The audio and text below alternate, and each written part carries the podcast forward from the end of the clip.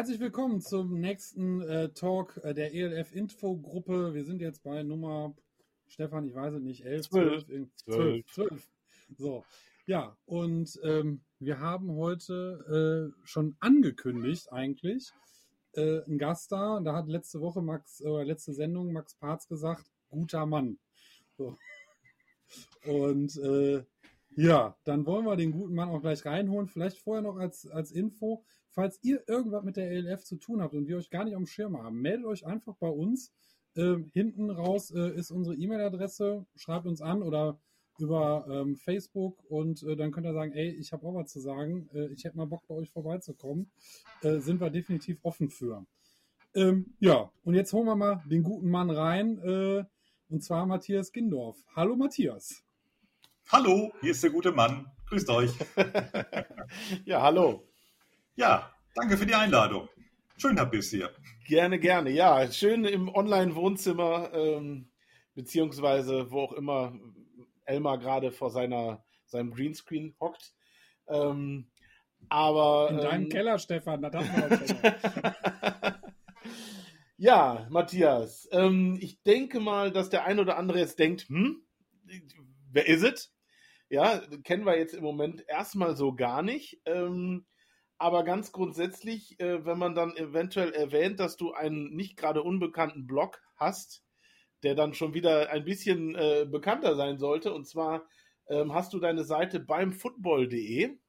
Genau. Wo du äh, über die NFL oder Football eigentlich schon fast allgemein berichtest und äh, Erfahrungen äh, weitergibst, die du da so erlebt hast, mit allem, was du so beim Football so, so siehst und, und, und Hast gemerkt, er, ne? beim Football so siehst und erlebst. Genau.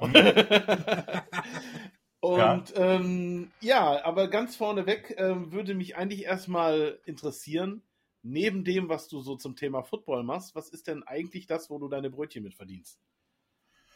Ja, ich, ich habe tatsächlich einen handfesten Job. Ich bin eigentlich ein, offiziell heißt es Hörfunkredakteur. Also ich arbeite beim Radio. Ich bin beim Rundfunk Berlin-Brandenburg, also der ARD-Station hier in Berlin und Brandenburg. Also ich wohne in Berlin und arbeite für den RBB bei verschiedenen Wellen, die wir haben. Also ihr habt ja bei euch dann äh, 1 Live, WDR 2, WDR 3 und so weiter. Bei uns heißt das ein bisschen anders. Ich bin bei Antenne Brandenburg hauptsächlich. Das ist das öffentlich-rechtliche Radio für Brandenburg natürlich und bei Inforadio, das ist das Wortprogramm, hin und wieder auch bei Fritz, das ist das Jugendradio und da mache ich hauptsächlich Nachrichten, also ich bin Nachrichtensprecher, so könnte man das eigentlich sagen, mache aber nebenbei auch viele Reportersachen und auch ein paar Sportsachen. Und da schließt sich der Kreis zum Football natürlich dann.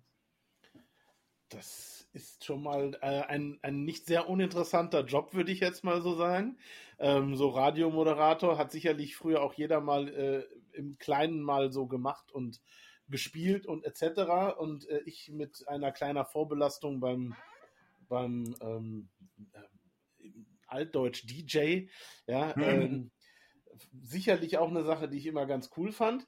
Ähm, aber wie kommt es dann, auch wenn du sagst, du bist für Sport zuständig oder mit zuständig in der Geschichte als Nachrichtensprecher, ähm, wie kommt es dann dazu, dass du beim Football habe ich jetzt gerade ja schon erwähnt, aber das ja. ist ja nicht so das Einzige, was du da ähm, footballtechnisch, ja, man könnte sagen, auf Papier bringst, weil ich habe mal so ein bisschen gespickt, du bist auch ähm, als, als Schreiberling tätig, nicht nur mhm. auf deinem Blog, sondern auch für zwei äh, Football-Zeitschriften. Ähm, kann man ja auch gerne mal nennen, Crunch Time und Touchdown 24, Ganz wenn genau, ich richtig ja. bin. Ähm, die und, beiden größten am Markt. Natürlich. Ja, okay. ähm, du du berichtest. Magazin, was Huddle hieß oder so? Ja, dann haben wir es auch fast alle gehabt jetzt, glaube ich. ähm, du bist bei den, bei den London Games vor Ort, du bist äh, bei, und das ist das, wo wir gleich auch nochmal vielleicht näher zu kommen, bei The Zone als Kommentator äh, tätig. Also jetzt weiß ich schon so ein bisschen die Antwort, ja, das baut sich irgendwann auf und es kommt das eine zum anderen. Aber ja. wie, wie fängt sowas an? Wie bist du dazu gekommen, dass du ja eigentlich so viel äh, informationstechnisch mit Football zu tun hast? Also, wenn ich ganz vorne anfange, war das irgendwann Anfang der 90er Jahre, als ich zu Hause in meinem Kinderzimmer saß. Ich bin in Cuxhaven aufgewachsen, also in der Nordsee, wo wir nicht so viel hatten. Und irgendwann haben wir dann, ich glaube, 1992 oder 93 oder so erst Kabelfernsehen bekommen dort. Und beim Durchschalten als Teenager bin ich dann sonntags abends irgendwann bei, weiß ich gar nicht, äh, Super Channel oder wo auch immer NFL gerade lief damals hängen geblieben und habe das gesehen. Draußen vom Fenster lag Schnee, es war kalt und im Fernsehen waren dann Spiele aus Kalifornien und Florida zu sehen mit einer Sportart, die mir so gar nicht äh, bekannt war. Und als Fußballfan, der man natürlich immer ist, als Jugendlicher, bin ich da dann irgendwie hängen geblieben, habe mir das angeguckt und äh, habe dann nach und nach äh, verstehen wollen, wie das denn auch funktioniert, weil man konnte ja nicht damals wie heute bei Wikipedia nachlesen oder sich irgendwo anders schlau machen, wie denn diese ganzen Regeln sind, sondern ich habe das quasi mit Learning by Looking, wenn man so will, beim Zugucken einfach gelernt. Es war ja auch damals schon auf Deutsch kommentiert mit äh, Günther Zapf und Florian Bernberg und Andreas Renner und so weiter.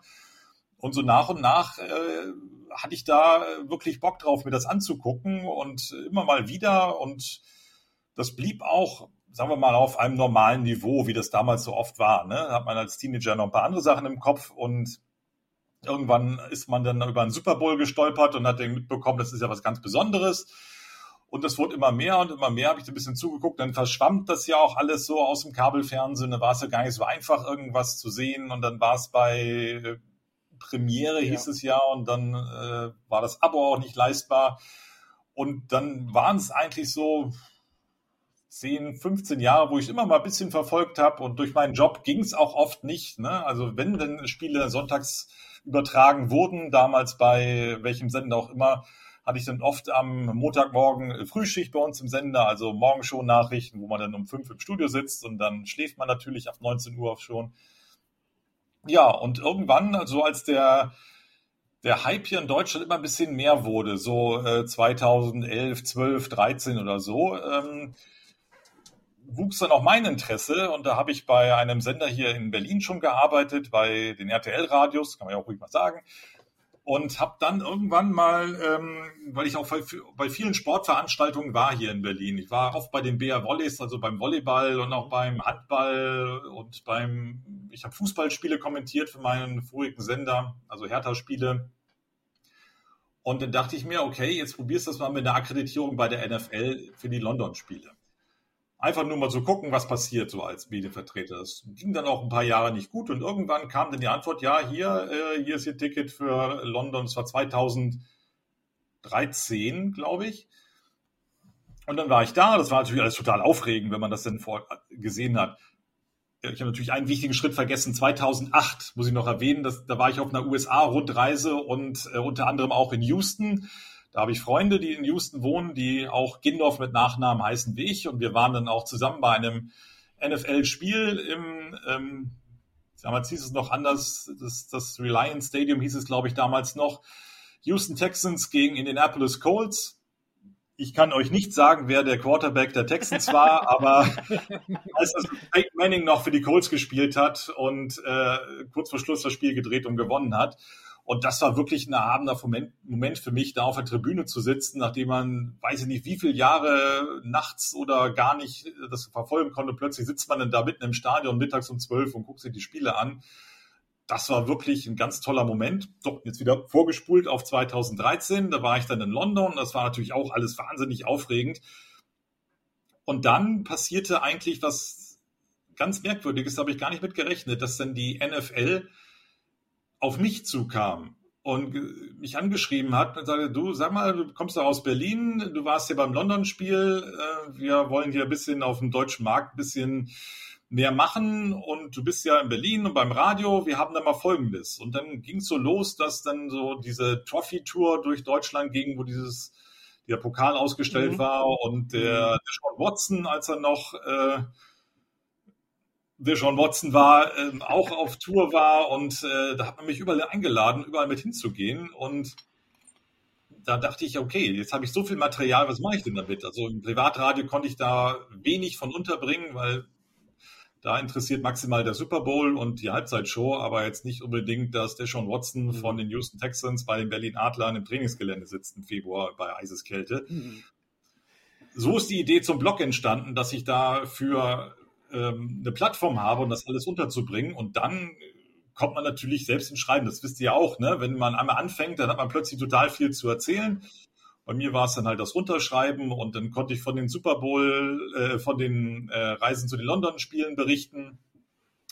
Und so nach und nach kamen dann so Ideen, was kann man denn nochmal machen, was jetzt nicht so die übliche Berichterstattung ist mit, äh, das ist, das ist passiert am Wochenende, das ist meine Meinung dazu, sondern ich wollte es immer ein bisschen anders haben, dass man so ein bisschen was lernt dabei, dass man ja, was Neues sieht natürlich dabei, dass man ein bisschen Hintergrund hat und ein bisschen was Exklusives hat. Und dann packt mich dann auch irgendwann der Übermut und dann habe ich mal ein paar Leute angeschrieben. Sag mal, wie ist das denn so, Markus Kuhn? Hast du nicht mal Lust dabei zu sein? Ja, klar, habe ich. Und dann äh, ging es aber Schlag auf Schlag. Und meine Erfahrung ist, dass es hat eigentlich nie jemand Nein gesagt, egal wo ich angefragt habe für den Blog. Und so wuchs das dann. Ich habe mir dann irgendwann mal vorgenommen, wie viel ich denn pro Woche machen möchte, weil der eigentliche Job und das eigentliche Leben nehmen ja auch ein bisschen Platz weg. Und so habe ich dann nach und nach, also die Liste mit Ideen ist immer noch endlos lang und äh, die Kontakte sind natürlich mittlerweile überall hin. Man hat ja alle irgendwann mal getroffen, alle Pro7-Leute, alle Dazone-Leute. Ich war dann 2017, 18 oder so, ähm, bin ich dann mal zu der Zone gefahren, habe dann mal da einen Bericht gemacht, wie das denn so hinter den Kulissen abläuft, weil die Presseabteilung von der Zone hier in Berlin ist und ich habe die Leute immer getroffen und man hat sich schnell angefreundet, die haben das alles schnell möglich gemacht. Und dann äh, Günther Zapf kenne ich auch schon seit Ewigkeiten, den habe ich schon für äh, Münchner Radiosender interviewt, bei denen ich damals gearbeitet habe. Und mit dem habe ich auch immer wieder Kontakt gehabt, auch zu den Super Bowls habe ich immer irgendwelche Radiobeiträge mit ihm gemacht. Ja, und dann im Blog habe ich dann ne, irgendwann mal gedacht, okay, machst du mal ein bisschen größer. Wie ist es denn, was gucken die Leute denn? Die gucken die Red Zone. Also frage ich Scott Hansen an. Scott Hansen sagt, ja klar, wann wollen wir denn? ja, das, das, das, ich war selbst immer überrascht, wie einfach das ist. Dann denke ich, okay, Ian Rappaport, den zitiert jeder. Habe ich ihn angeschrieben? Ja klar, hier ist meine Handynummer, ruf mich an, wann immer du willst. Irgendwann dachte ich, okay, Ian Rappaport, der andere ist Adam Schefter. Was ist mit Adam Schefter? Ich, ja, ich bin zwar gerade auf dem Weg mit meiner Familie in Urlaub, aber wir machen es halt unterwegs. Hier ist meine Handynummer, wenn wir uns irgendwann mal sehen und so weiter. So ging es dann Schlag auf Schlag. Und äh, irgendwann habe ich dann auch mal gedacht, jetzt ist Zeit, mal die ganz große Nummer auszupacken, habe dann die Akkreditierung für den Super Bowl ausgefüllt und äh, dann kam irgendwann, zwei Wochen bevor es losging, beim Super Bowl 51 die Rückantwort, Sie sind dabei. Herzlich willkommen. In zwei Wochen geht's los. Wir sehen uns.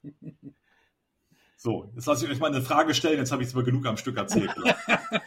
ja, aber das ist, äh, arbeitet ja schon so einiges ab und das ist natürlich ja. schon echt, äh, ich sage jetzt mal, es gibt genügend Leute, die dich um einzelne Teile von dem, was du gerade erzählt hast, schon beneiden. Das Ganze ist natürlich, äh, ich sage jetzt mal, ähm, mit dem Highlight Super Bowl, äh, da träumen ja doch viele Football-Fans von, um da mal irgendwie hinzukommen oder überhaupt ein Live-Spiel in Amerika zu sehen, ist ja mhm. für viele nicht unbedingt einfach. Ähm, Elmar. Also bei mir rattert das erste ist so, Stefan, wen sollen wir einfach mal anschreiben? Ja, ja aber das ist, auch wenn wir es jetzt, sage ich mal, im Kleinen machen und wir sind jetzt nicht unbedingt äh, als, als irgendwelche äh, Journalisten zu sehen, wir machen es ja auch Spaß, aber so viele Absagen oder Leute, die gesagt haben, na, das geht aus dem und dem Grund nicht, hatten wir auch nicht. Also die meisten. Haben wir bisher auch noch nicht gehabt, das ist richtig. Die meisten sagen, wir sind dabei.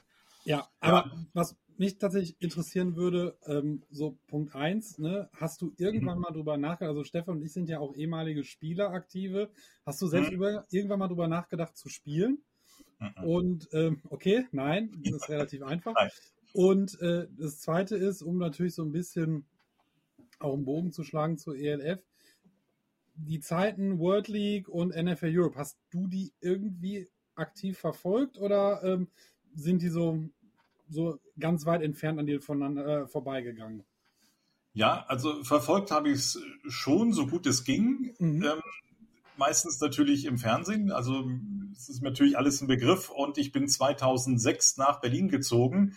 Also ich habe gerade noch die letzte Saison von ähm, alten Berlin Thunder 2007 mitbekommen und war bei einem Spiel gegen die äh, ja, Hamburg Sea Devils, glaube ich sogar. Also eins der letzten Spiele hier im Olympiastadion noch. Das war naja, also äh, ich habe davon noch Bilder. Das ist schon ein bisschen traurig, in diesem wirklich sehr großen Stadion äh, sehr wenig Leute zu sehen.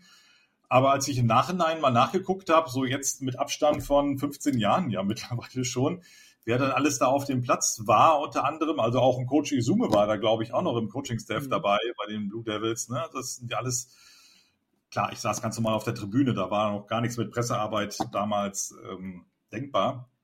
Aber da habe ich schon gestaunt, wer alles damals schon auf dem Platz stand, bei dem Spiel, was ich denn da mit meiner damaligen Freundin gesehen habe, im sehr leeren zu gegen Olympiastadion. Aber das Wetter war gut. Ja, mir ist, mir ist auch letztens tatsächlich aufgefallen, da ging es irgendwie ging's um die Rams und dann, ne, Kurt Warner war bei den Amsterdam Admirals 98, ist schon eine ganze Zeit her, aber auch äh, Marshall Falk und Tom Nütten, also im Grunde drei äh, Super Bowl-Sieger der Rams äh, waren bei den Amsterdam Admirals und haben quasi ihre Wurzeln äh, in der NFL Europe.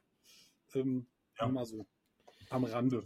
Ist das ja, also da waren schon echt ein paar, paar, und oder auch der äh, der Sohn von Denzel Washington, ich habe den Vornamen vergessen, der jetzt die Haupt, äh, der Hauptdarsteller in Tenet war, der ähm, hat NFL Europe unter anderem auch bei Rheinfire gespielt in der letzten Saison. Ja, Ach so. Ja, ja. Das äh, das ist aber das, wo die ELF ja auch dann am Ende hin möchte, dass dann äh, im Prinzip die Leute, die hier, hm, so wie der Marcel Darbus, das eine Jahr, was er jetzt mhm. in der ELF gemacht hat, natürlich darüber geht.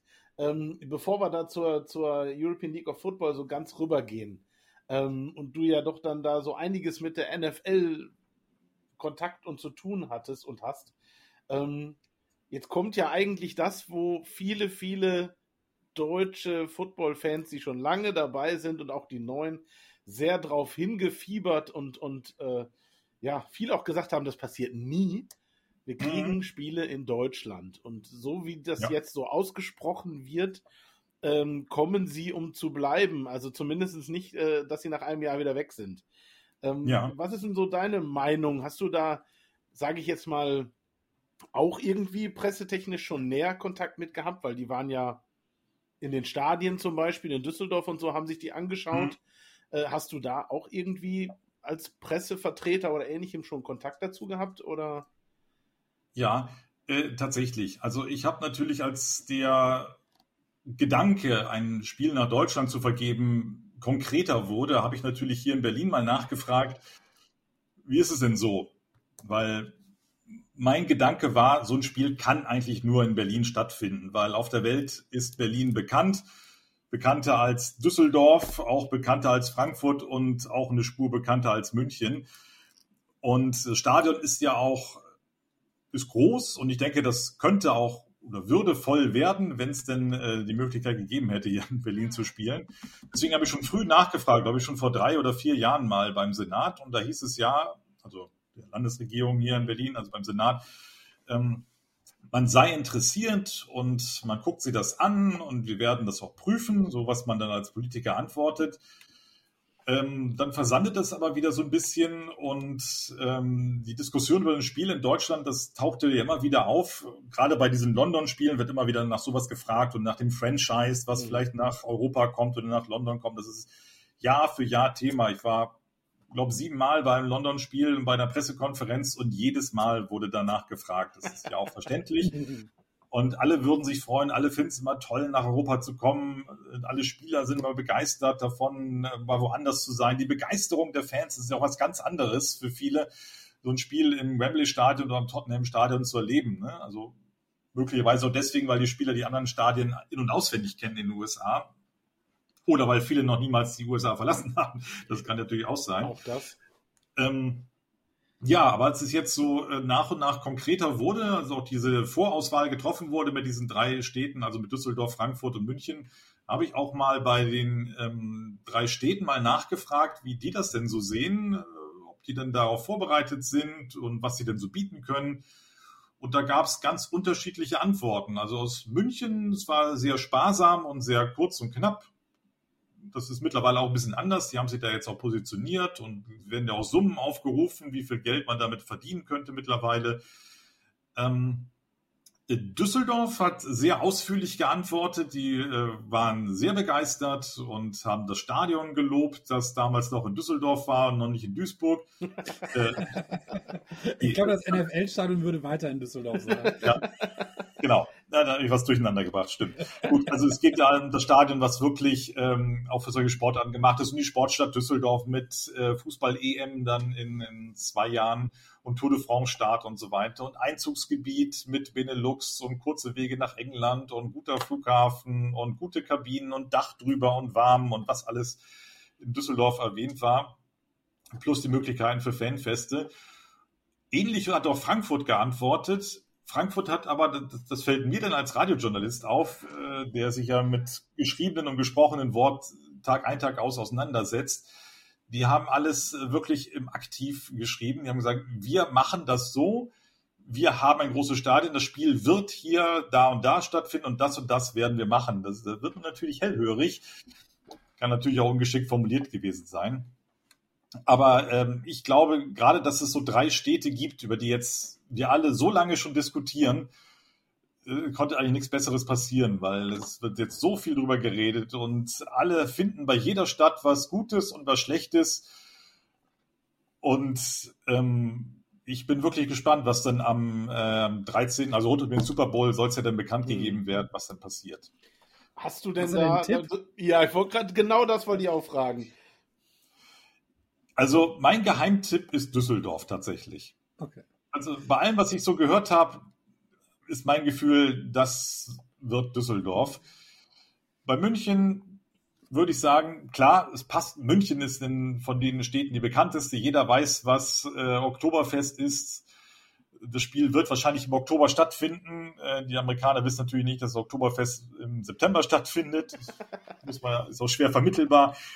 Ähm, ich glaube aber, dass das Stadion in München vielleicht ein bisschen zu weit abseits liegt und dass es ein bisschen im Niemandsland ist. Klar, es ist vielleicht Platz für ein Fanfest. Ich glaube auch, dass, wenn es denn dieses Jahr schon soweit ist, es ein bisschen Schwierigkeiten geben könnte, auch mit äh, dem FC Bayern und der Belegung, was äh, Champions League und so weiter angeht. Wenn es dieses Jahr noch passt, weil es ja diese komische Pause gibt wegen der Fußballwärme in Katar, aber die, ähm, die NFL will ja bleiben und dann muss man nächstes Jahr wieder gucken, ob das mit Champions League und Bundesliga quasi ja alle drei Tage, wo die Bayern irgendwie beschäftigt sind, dann auch passt, dieses Stadion umzubauen und schön zu machen für ein NFL-Event. Klar, die NFL wird das Portemonnaie weit aufmachen und sagen, wir machen das schon. Und ich glaube, äh, der FC Bayern nimmt das dann auch dankbar als Eigentümer des Stadions.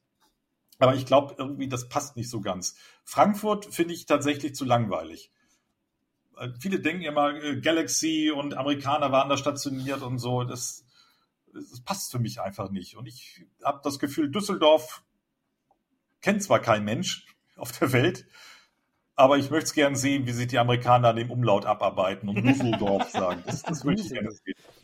Ja, also wahrscheinlich hieß es auch deswegen damals Rheinfire, damit die nicht Düsseldorf sagen mussten in den äh, amerikanischen Übertragungen. Bin ich mir sicher. Ja, Vielleicht sagen ich, ich meine natürlich, ne, klar, ein Stadion, äh, wo, wo schon äh, eben entsprechend, also Broadcasting-mäßig, ne, alles schon mal gemacht wurde. Gut, wäre in Frankfurt genauso. Ähm, ich weiß nicht, ob es auch eine Rolle spielt, dass, äh, dass Sebastian Vollmer, der ja auch so ein bisschen in der Nummer irgendwie drin hängt, äh, aus Cast kommt, also aus dem äh, unmittelbaren Umland von Düsseldorf. Und der neue NFL-Deutschland-Chef hat früher bei Fortuna Düsseldorf gearbeitet. Ja, stimmt, genau, der das auch noch. Ne? Also das wären ja, sind ja so Hinweise, wo man vielleicht schon sagen könnte, vielleicht ist das schon äh, ein, äh, ähm, ein, Zeiger in die, in die Richtung, wo es hingehen soll. Aber ähm, wir haben ja auch nicht mehr so lange, bis wir es dann erfahren. Aber auch da nochmal, um das vielleicht abzuschließen, ich muss auch sagen, Düsseldorf ist, wenn man mal diesen Bekanntheitsgrad und ähnliches mal weglässt, ähm, ich glaube vom, vom rein logistischen und von dem, was da möglich ist, ist das Gesamtpaket in Düsseldorf tatsächlich auch, ich finde, am interessantesten. Also Flughafen mhm. nebenan, theoretisch ist das Messegelände nebenan, wo man äh, auch im Winter oder bei schlechtem Wetter noch Sachen veranstalten könnte. Riesenparkplatz ja. drumherum und man ist trotzdem innerhalb von ein paar Minuten in der Altstadt, äh, wo man dann auch noch die Gäste, die dann vielleicht nicht aus äh, Deutschland kommen, dann halt nochmal äh, begeistern könnte und viel Platz ist, um danach auch noch zu feiern. Also da kann ich auch zustimmen, fände ich auch cool. Also es wäre ja, gut. Ich meine, für uns natürlich am besten. Auch nicht, auch nicht so weit dahin, falls wir Karten kriegen. Ja. Ne? Also ja. ich glaube, ich brauche 20 Minuten bis zur Arena. Ähm, Fände ich jetzt auch nicht so schlecht, wenn es Düsseldorf werden würde. Und ich Tickets bekomme. Das ist ja noch das andere dann. Kleiner Querverweis vielleicht. Ich habe nächste Woche bei mir im Blog den NFL Deutschland-Chef im Interview. Vielleicht kann er schon mal irgendwas andeuten. Oh, andeuten. Okay, das ist, äh, sollte man sich dann auf jeden Fall äh, anschauen, die ganze Geschichte. Ähm, worüber wir hier eigentlich normalerweise reden. Wir hatten jetzt ganz viel NFL und was weiß ich alles.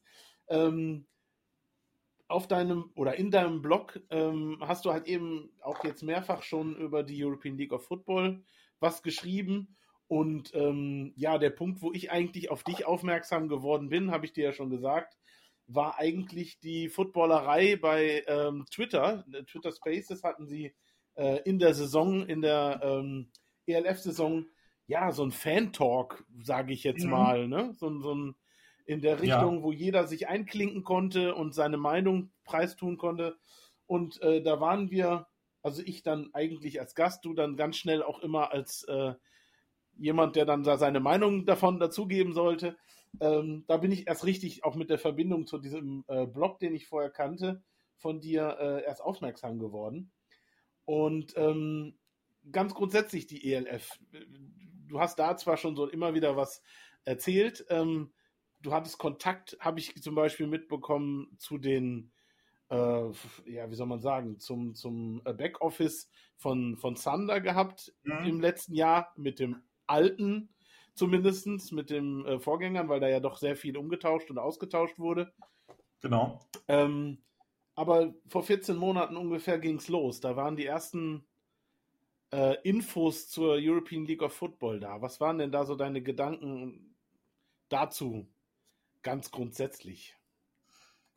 Vielleicht kann ich mal ganz kurz eine lustige Anekdote zu dem Backoffice äh, erzählen, was du gerade meintest. Das ja. ist der Heiko von Glan, der, ja, genau. äh, der GM war. Und das war eine ganz kuriose Geschichte, als ich meiner Freundin erzählt habe, ich gehe zu Heiko von Glan, der ist der Geschäftsführer von Berlin Thunder. Da sagte sie, warte mal, Heiko von Glan kenne ich. Das ja, bei mir in der Nachbarschaft hat ein von Glan gewohnt. Man muss dazu sagen, ich bin in Cuxhaven aufgewachsen, ja. meine Freundin in Bremerhaven, also nicht allzu okay. weit weg, haben uns aber hier in Berlin kennengelernt. So, und sie sagte ja, bei ihr in der Nähe äh, in Bremerhaven hat ein von Glan gewohnt.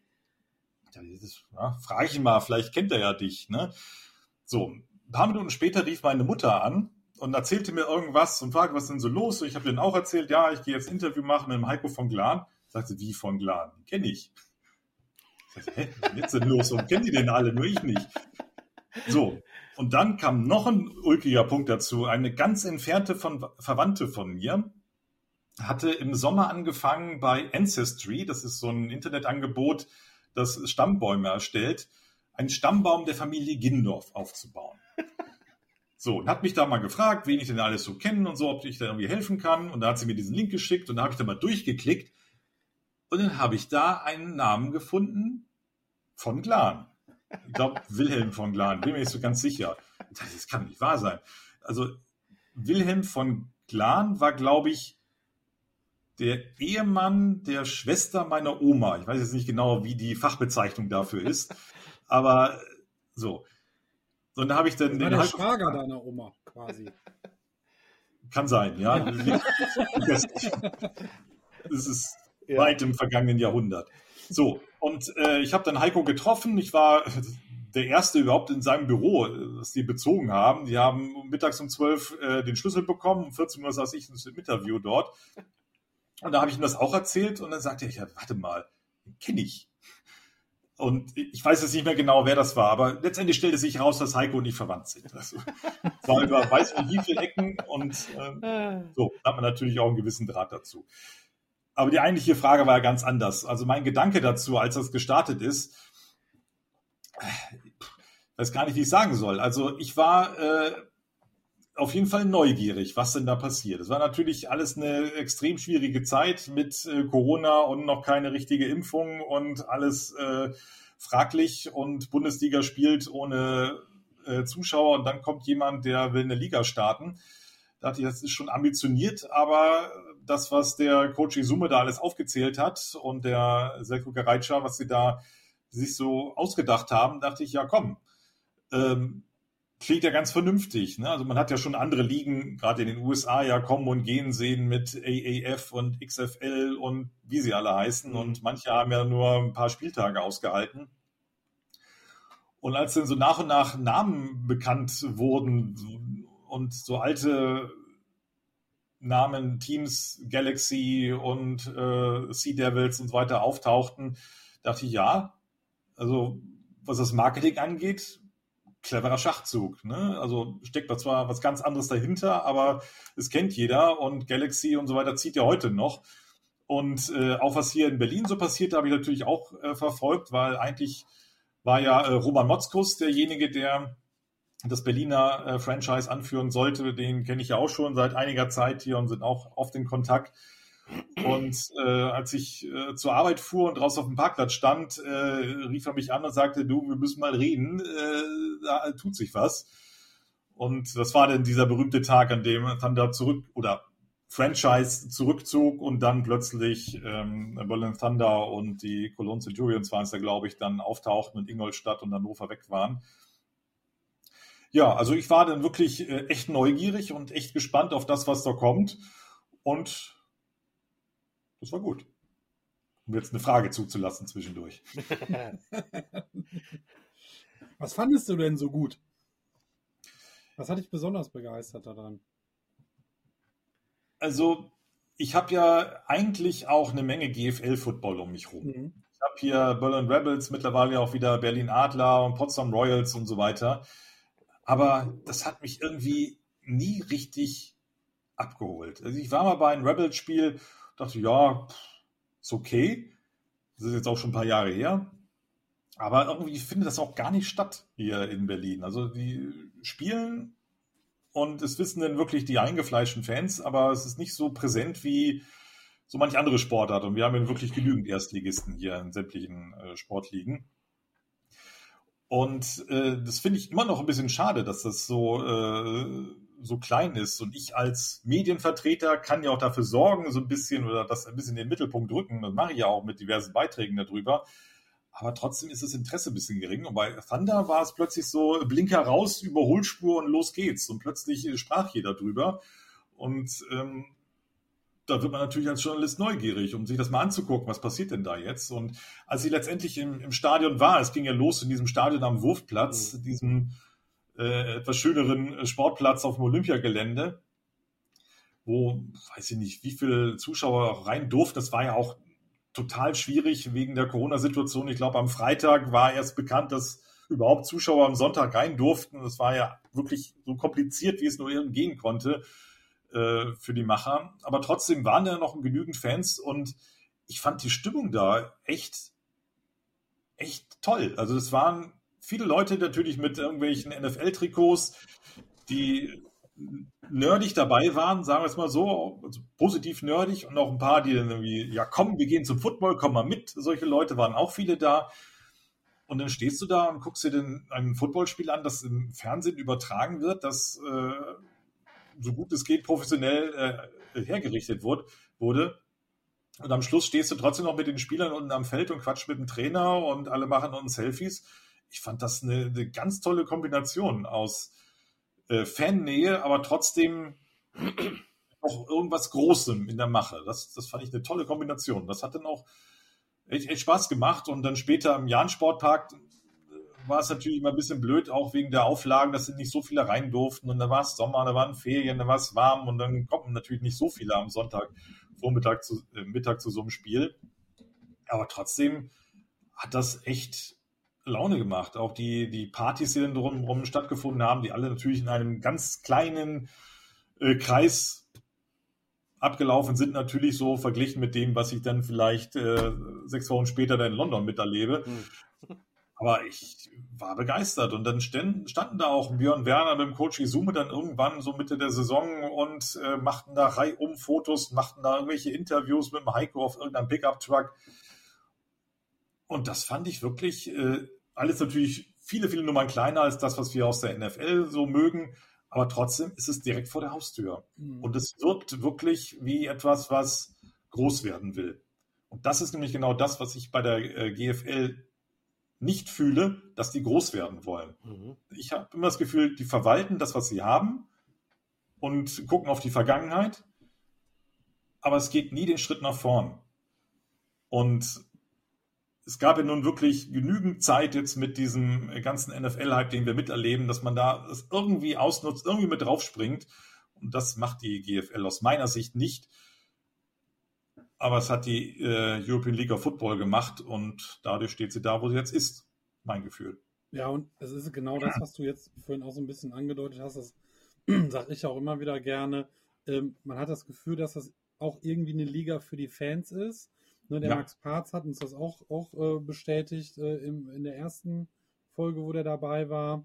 Ähm, und ich sage immer, ne, das ist genau dieses, ne, dieses Format Football, ne, der, das ist auch, eigentlich ist der, ist der Typ ein Fan so, ne? Und äh, der Hendrik und schöne Grüße an der Stelle. Und der kriegt alle möglichen Spieler da rein. Der hat äh, äh, Coach Kösling äh, mit der Trophäe da drin gehabt, ne? Und äh, ne, wir haben ja hier auch schon ein paar Leute äh, gehabt. Ähm, und der Coach Kösling ist natürlich auch herzlich eingeladen, ähm, äh, mal hierher zu kommen. Und ähm, und ich finde, du hast halt immer, du, also wir haben ja auch die Kommunikation, die wir bisher hatten mit den Leuten, ne, die waren sofort dabei und äh, du hast wirklich das Gefühl, dass, dass die auch Bock haben, äh, sich mit den Fans, und im Grunde sind wir ja auch nur Fans, ne? wir sind eben nicht so wie du, professionelle Journalisten, wir, wir sind auch nur Fans der ganzen Nummer ne? und die haben Bock, sich mit uns zu unterhalten und äh, klar, ist auch ein bisschen Werbung, ne?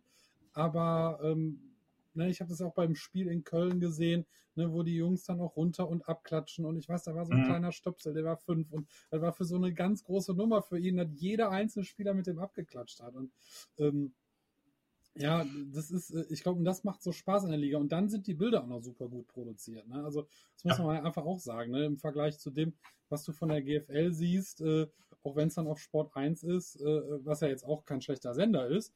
Ähm, mhm aber äh, die haben auch immerhin früher mal NFL Europe übertragen.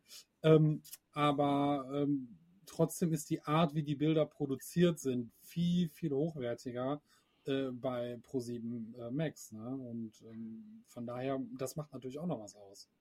Ich kann vielleicht an einer Stelle mal ganz kurz noch die GFL in Schutz nehmen, was das die, die Journalismusarbeit angeht. Also ähm, ich habe ja auch ein bisschen was äh, für den RBB gemacht zum ja Aufstieg der Berlin Adler und eine Geschichte über den Football in Berlin und Brandenburg, so insgesamt über die großartigen Zeiten, die es so in den 80er, 90er Jahren gab, als Roman Motzkus noch Wide Receiver war und nicht äh, Statistikgott im Fernsehen und so.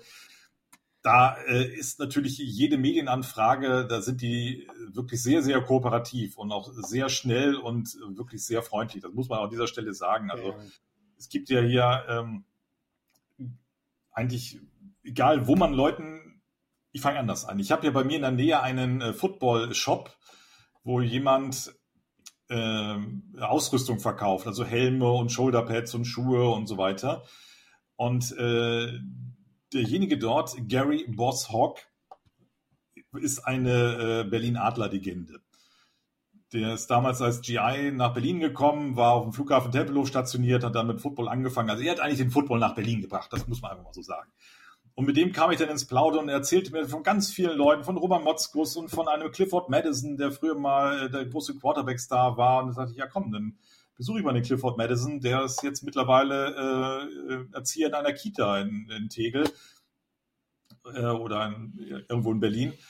Ja, und da saß ich mit dem da in seiner Kita und der hat so tolle Geschichten erzählt von damals. Und der ist ja bei den Berlin Rebels immer noch am Start und ähm, war jetzt neulich bei den Berlin Cobra Ladies, also einer äh, Frauenfootballmannschaft, wo ein äh, Marco Meyer Trainer ist, der auch mit Roman Motzkus zusammen äh, Wide Receiver gespielt hat. Also die hängen ja alle irgendwie miteinander zusammen. Das ist alles eine ganz tolle Gemeinschaft und äh, da muss ich ein bisschen die GFL in Schutz nehmen. Ich war auch bei äh, Schuhan Fatah kürzlich und habe mit ihm über die Berlin Adler gesprochen, was denn das so alles ähm, passieren wird und passiert ist und das ist dann auch wirklich, wirklich gut. Aber wir können ja auch nicht für alles etwas, was dann in einer Liga-Organisation ein bisschen holprig Ich wollte gerade sagen, ich glaube, es ist auch, auch eher äh, die Liga-Organisation und weniger, weniger die Vereine. Ne? Also ich, äh, wie gesagt, wir kommen ja beide auch aus, aus dem aktiven Sport äh, und äh, im Grunde, ich habe sogar meine, meine Basics äh, bei einem damaligen GFL 2 äh, Verein gelernt, die übrigens das letzte Ligaspiel in Berlin haben und damit äh, hatten und damit den Platz 1 gesichert haben. Fällt mir gerade an. Damals haben wir gegen die Rebels in, im Jahn Sportpark äh, gespielt. Ähm, da, war nicht so, da war nicht so viel Zuschauer wie bei der Thunder dann. ähm, Ne, aber äh, genau, beziehungsweise ich habe ja gar nicht gespielt, ich war nur dabei, aber trotzdem, ne, also ähm, die Teams sind ja auch sehr bemüht, aber ich glaube, ja. Ähm, der Verband und, und die Liga geben denen nicht die Rahmenbedingungen, ebenso wie du sagst, so zu wachsen. Ne? Also die Ideen, ne, die kriege ich schon lange mit, dass man überlegt, vielleicht auch mal ähm, die GFL zu professionalisieren. Man, ich habe das Gefühl, so langsam gibt es so langsam Schritte in die Richtung, aber das Thema gibt es seit zehn Jahren oder noch länger. Mhm. Ne, äh, zu überlegen, so vielleicht sollen wir mal gucken, dass man irgendwie auch mal äh, Football in Deutschland auf ein höheres Level bringt und langfristig auch zu einem Profisport werden lässt. Ne, wie äh, Eishockey, äh, wie Basketball, äh, wie Fußball, klar, sowieso, Handball. Ne, aber ich meine, das ist eine Utopie vielleicht auch und das ist auch mhm. noch viele Jahre weg. Aber, ähm, aber da war viele Jahre Stillstand in der GFL, aber eben nicht bei den Vereinen.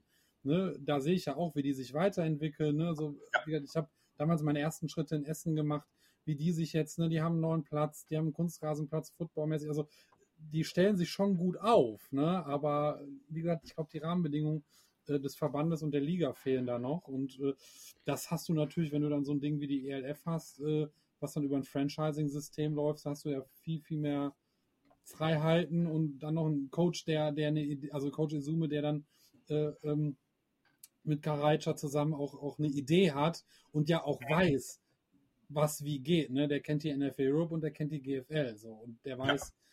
Was gut an welchem System ist und was äh, schlecht an welchem System war und wird sich da wahrscheinlich so, so dann äh, so ein gutes Gesamtpaket zusammengeschnürt haben. Ne? Mhm. Das wäre dann auch direkt so ein Thema, was ich dann äh, gerne nochmal als Frage weitergeben würde. Ähm, ja. Elmar hat ja gerade schon gesagt, da ist Bewegung drin, äh, was, was die GLF angeht. Ähm, man GFL. sieht jetzt äh, GFL. ja. Ähm, was, was da angeht, dass da halt eben auf einmal Namenssponsoren vorhanden sind und äh, ein Liga-Beirat und etc., was da alles so äh, jetzt gerade passiert. Ähm, aber auch in anderen Ligen, also äh, ähm, Italien, da ist irgendwo Bewegung drin. Jetzt gerade eben letzte Woche so richtig bekannt gegeben, Benelux hat eine, eine Liga, also Niederlande und Belgien gemeinsam, ähm, was, wo jetzt Spiele stattfinden sollen, dass halt niederländische Teams gegen belgische Teams spielen oder alle zusammen in einer, einer Liga für eine Saison. Ähm, mhm. Was meinst du, ob, ob die Gründung dieser europäischen Liga, die sie ja mal richtig werden will. Noch ist es ja doch eher immer noch, wie viele sagen, Deutschland mit das ein oder andere Land dazu. Ähm, ja. ob, ob das da vielleicht auch nochmal dazu gesorgt hat, bestimmte Ideen umzusetzen oder überhaupt da ein bisschen Dampf auf den Kessel gesetzt hat für die Ligen, die vorhanden waren? weiß ich nicht, ob da die ELF schon so ein Gewicht ist, dass man äh, da abgucken kann und abgucken äh, will. Ich glaube fast eher, dass so Ligen, die du gerade aufgezählt hast, eher durch das, was die NFL äh, so ausstrahlt, äh, inspiriert sind und sagen, okay, das ist so eine große Nummer. Ich, ich weiß jetzt nicht genau, wie denn der NFL-Hype in den Niederlanden ist und wie stark das in Italien so läuft, aber gehe mal davon aus, dass es in ziemlich vielen Ländern äh, sehr gut läuft, wenn man auch sieht, dass Spiele auf Spanisch und Japanisch und so weiter hier mittlerweile angeboten werden. Ähm, also ich glaube fast, dass so äh, neue Ligen eher ganz oben gucken und weiß nicht, vielleicht möglicherweise haben die ja auch das Ziel, jetzt irgendwelche Teams so zu etablieren, dass sie dann irgendwie in ein paar Jahren dann so wie Beispiel Wien oder ähm, Jetzt habe ich die andere Mannschaft gerade nicht. Innsbruck heißt nicht Innsbruck, sondern Tirol. Tirol ja. dass die äh, die Liga wechseln quasi. Das kann ja sein, dass man da quasi sich so selbst hochzüchten mag, um dann irgendwann in der ELF aufgehen zu können. Kann ja sein. Aber ich glaube nicht, dass die äh, kleineren Ligen jetzt bei der äh, European League of Football äh, abgucken und sondern eher, glaube ich, ganz oben den Hype sehen. Glaube ich. Ähm, grundsätzlich, wir hatten ja gerade schon gesagt, so der Start, ELF etc., schwierige Zeiten eigentlich, um so eine Liga zu gründen. Ich bin auch ähm, sehr lange davon ausgegangen, dass man die Spiele eher am Fernsehen verfolgen wird, vor leeren Rängen, wie dass man äh, selber mal ins Stadion darf. Ähm, wie, was ist dein Gefühl so für die zweite Saison?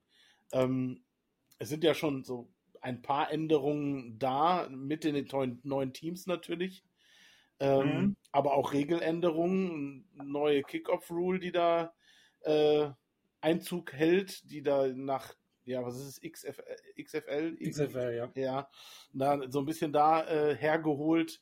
Ähm, es sind so wie jetzt in Berlin äh, Teams, die dann in Jahr zwei schon komplett auf Kopf gestellt werden und äh, neues Management, äh, Coaches und etc. haben. Ähm, was ist dein Gefühl für die zweite Saison, die sich so langsam anbahnt? Auch mit dem Stadion, was äh, äh, wie war das, in Düsseldorf ist und doch nicht in Duisburg oder in Duisburg und nicht in Düsseldorf. ja, also ich hoffe natürlich in erster Linie, dass die Corona-Situation ähm, eine andere ist als jetzt, eine bessere ist als jetzt, wenn es denn da losgeht mit der Saison im, wissen wir ja gar nicht, Mai, Juni ja wahrscheinlich. Juni, Juni, Juni soll es losgehen, ja. ja. Juni. Genau, dass dann auch die äh, Stadien etwas voller sein dürfen und dann hoffentlich auch voller sind. Und gerade das Stadion in Duisburg, wo der Rheinfeier aus Düsseldorf spielen wird, ist ja dann doch schon für ähm, die Verhältnisse doch sehr modern und ziemlich groß, was 30.000 Plätze oder so habe ich jetzt mhm, gesehen. Genau. Das ist ja schon ordentlich. Ähm, ich weiß nicht, ob Hamburg denn alle Spiele in dem Stadion austragen wird. Ich glaube fast nicht. Da gibt es ja auch Gespräche, dass man nicht eine Nummer größer wählt. Welche Stadion das immer das sein mag in Hamburg. Hier in Berlin gibt es ja nur den Jahn-Sportpark und das Olympiastadion, die jetzt einigermaßen auf einem vorzeigbaren Level sind. Deswegen bin ich auch gespannt, dass es, äh, wenn es hier ein volles Haus geben könnte mit knapp 20.000 Zuschauern, was dann im Jahren Sportpark los ist. Also das hoffe ich jetzt in erster Linie, dass mehr Fans kommen dürfen, dann hoffentlich auch, dass mehr Fans kommen werden, dass auch das Spielniveau so ist, dass wir auch weiterhin sagen, ja, das gucken wir uns gerne an. Klar, im ersten Jahr schluckt man noch viel runter. Dann denkt man, ja, kaum, das ist jetzt alles neu und wenn es jetzt nicht so richtig läuft und bei Spielen bei jedem Spielzug eine Flagge geworfen wird oder jeder Kickoff irgendwie ins Ausgeht oder so. Das ist, sind wir von der NFL nicht gewohnt. Da läuft das natürlich alles äh, auf einem ganz anderen Level ab, ist ja verständlich. Ich hoffe also, dass das Niveau langsam weiter wächst und wir wirklich Spaß dran haben. Und es wird ja auch, es gibt ja auch mehr Spiele, was 75 oder so, 76 Spiele sind es ja insgesamt. Also wird es auch eine etwas größere Präsenz geben können. Man weiß ja noch nicht, ob das jetzt alles weiterhin so bei Pro7 Max läuft oder vielleicht noch irgendwo anders. Oder ob dieser Streaming-Dienst, den es da gibt, dieses Mouse, den Sports TV, ähm, noch verbreiteter wird. Ähm, das ist auch noch ein Punkt. Und ähm, ja, was ich jetzt auch schon so merke, klar, letztes Jahr war alles neu und da wurde ja alles erst im Frühjahr so vorgestellt und ein paar Wochen später äh, sollte es dann losgehen und manche Teams hatten noch die Ausrüstung gar nicht. Das ist jetzt ja hoffentlich nicht der Fall, dass die Teams immer noch ohne Helm dastehen. Aber was ich auch schon in diesen äh, anderen Talks bei der Footballerei zum Beispiel mehrfach erwähnt habe, was ich wirklich gut finde, dass ja nun seit Ende September spielfrei ist und erst im Juni es dann weitergeht, das ist ja mal ein Dreivierteljahr, und dass wir trotzdem jeden Tag irgendwo irgendwas aufschnappen, wenn man dann den passenden Kanälen folgt. Ne? Das Team sowieso den und den Spieler verpflichtet hat, das äh, neue Stadion da ist und neue Regel. Also es kommt jeden Tag irgendwas. Und neuer Sportdirektor in Berlin und neue Geschäftsführerin in Düsseldorf und in, äh, in Wien ja, glaube ich, auch. Und jetzt habe ich gerade gestern im äh, Football Bromance Podcast gehört, als Isume und Werner über äh, die NFL-Spiele vom Wochenende gesprochen haben und über die leidige Diskussion mit der Overtime Rule, dass in der Isuma auch sagte, okay, dann werde ich jetzt auch mal mit meinem Schiedsrichterstaff mal drüber reden, ob wir da nicht auch mal was anpassen und äh, was wir da jetzt besser machen könnten. Und ähm, generell habe ich das Gefühl, dass man sich da nicht auf Dinge ausruht, die da sind, sondern schnell handelt, wenn es irgendwo vielleicht ähm, hakt. Und das ist im zweiten Jahr natürlich noch wunderbar. Irgendwann ist natürlich auch der Welpenschutz weg. Ne? Also vielleicht noch nicht nach der zweiten Saison, aber irgendwann nach der dritten Saison, wenn es dann welche Probleme auch immer noch gibt, dass immer noch keine Zuschauer kommen, obwohl sie dürfen und äh, der Quarterback nicht weiß, ob er mit rechts und links werfen soll, dass es einfach äh, schwierig aussieht, dann wird irgendwann auch die Stimmung kippen. das geht ja ziemlich schnell. Das äh, sieht man ja im Internet auch ruckzuck. Da wird an einem Tag ein Streamingdienst gelobt und dann wird der Preis erhöht und am nächsten Tag ist der Streamingdienst der schlimmste, den es gibt. Das haben wir gerade heute gesehen. Ja. Äh, und also dieser Welpenschutz, der äh, gilt bestimmt noch dieses Jahr, aber irgendwann wird das auch auf und dann muss das ganze System wirklich so funktionieren und das Geld hoffentlich noch da sein.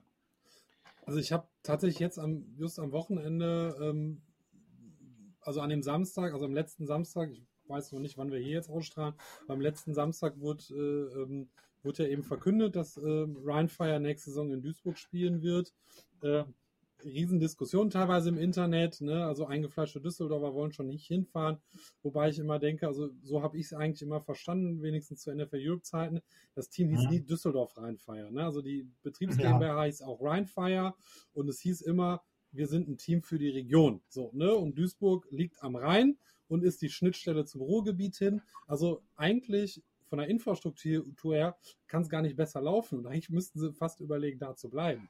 Ähm, aber äh, die Owner haben ja schon gesagt, wir planen schon nächste Saison äh, nach Düsseldorf zu gehen.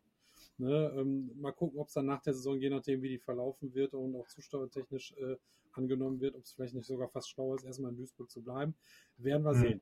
Aber ich habe in dem Rahmen habe ich auch mit einem ELF-Kritiker äh, mal kurz Kontakt gehabt.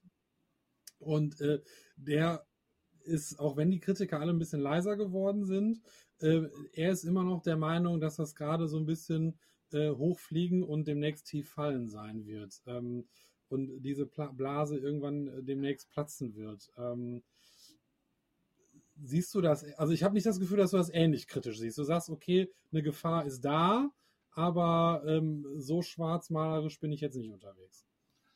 Nee, das glaube ich auch nicht. Also ähm, ich, ich kenne natürlich den Karaitscher und den äh, Coach Summe zu wenig, um jetzt das einzuschätzen, wie die mit sowas umgehen. Mhm. Aber über das, äh, was man so rausliest und äh, der Art und Weise, wie die auftreten, glaube ich, dass das wirklich Hand und Fuß hat, was sie im Hintergrund machen. Klar, man weiß nicht, was jetzt in einem halben Jahr passiert. Wir wussten auch nicht, dass irgendwie zwei Jahre das ganze Leben still steht, weil irgendwo in Wuhan Fledermäuse gekocht wurden. Und ähm, es kann irgendeine andere Krise ausbrechen jetzt demnächst und äh, was weiß ich, was passieren kann. Und dann äh, bricht das alles zusammen. Sicher, vielleicht wird es auch nie wieder möglich sein, in einem Stadion äh, Leute reinzulassen. Das kann ja auch alles passieren. Ja. Wissen wir nicht. Und dann äh, werden die beiden auch, glaube ich, klug genug sein zu sagen, okay, wir legen das hier auf Eis und es geht nicht weiter. Also ich glaube, es wird nicht so ein Ups, wir sind jetzt weg Moment geben wie bei der Alliance of American Football oder ähnliche Dinge, die wir in den USA miterlebt haben. Und ähm, was du sagst mit den Stadien und äh, Rheinfeier, das habe ich tatsächlich auch so noch gar nicht bedacht. Man denkt natürlich immer Düsseldorf, weil die früher in Düsseldorf gespielt haben. Äh, deswegen, klar, Rheinfeier, Düsseldorf, Duisburg, das ja. muss man ja auch äh, verstehen dann. Und äh, klar, die New York Giants spielen auch nicht in New York, die San Francisco 49ers spielen auch nicht in San Francisco. Ja. Also so gesehen. Und man muss dazu sagen, die U79, die in die LTU, nee, wie heißt es jetzt, äh, Merkur Spielarena fährt, fährt auch äh, ins, jetzt wollte ich gerade Wedau-Stadion sagen, aber das heißt ja jetzt auch Schau ins Landreisen Arena. Ne, bin, ne, also schreckliche Namen, aber egal. Äh, ne, ja. so, also, also von daher, da ist auch, äh, der Unterschied ist, ist da wirklich nicht groß und ich glaube, für die erste Saison ist es ein gutes, solides Stadion, äh, was je nachdem, wie viele Leute da zugelassen werden, äh, vielleicht auch das ein oder andere Spiel mal sehr, sehr voll sein könnte. Also ich denke, äh, Frankfurt äh, wird so eine Brisanz haben. Ja. Ähm, aus Nostalgiegründen. Ähm, gut, Köln ist dann nicht mehr das Rhein-Duell Düsseldorf-Köln, äh, was man gern gehabt hätte, aber man verortet Rheinfire tatsächlich immer nach Düsseldorf und, und äh, ich glaube, viel, vielerorts ist es auch, stand auch immer Düsseldorf Rheinfire, aber äh, ich habe tatsächlich nochmal nachgeguckt, die Betriebs GmbH hieß immer nur Rheinfire und mhm. ähm, und das im Logo steht auch nirgendwo Düsseldorf geschrieben. Ne? Und äh, also äh, und als sie nach Gelsenkirchen gegangen sind, haben die halt natürlich auch gesagt, ja, wir sind ein Team der Region. Ich weiß nicht, ob das jetzt vorgeschoben war, um die Leute ein bisschen da zu halten, oder ob es eigentlich immer die Idee war. Oder halt eben, weil die Amis mit Düsseldorf äh, äh, nicht klarkommen würden beim Aussprechen, hat man dann nicht, weil es war vorher Birmingham Fire, das ist ja die Nachfolge von Birmingham ja. Fire, ne, ähm, dass man dann Düssel äh, lieber Rhine Fire genommen hat als Düsseldorf Fire. Ich weiß nicht, ist ja auch egal.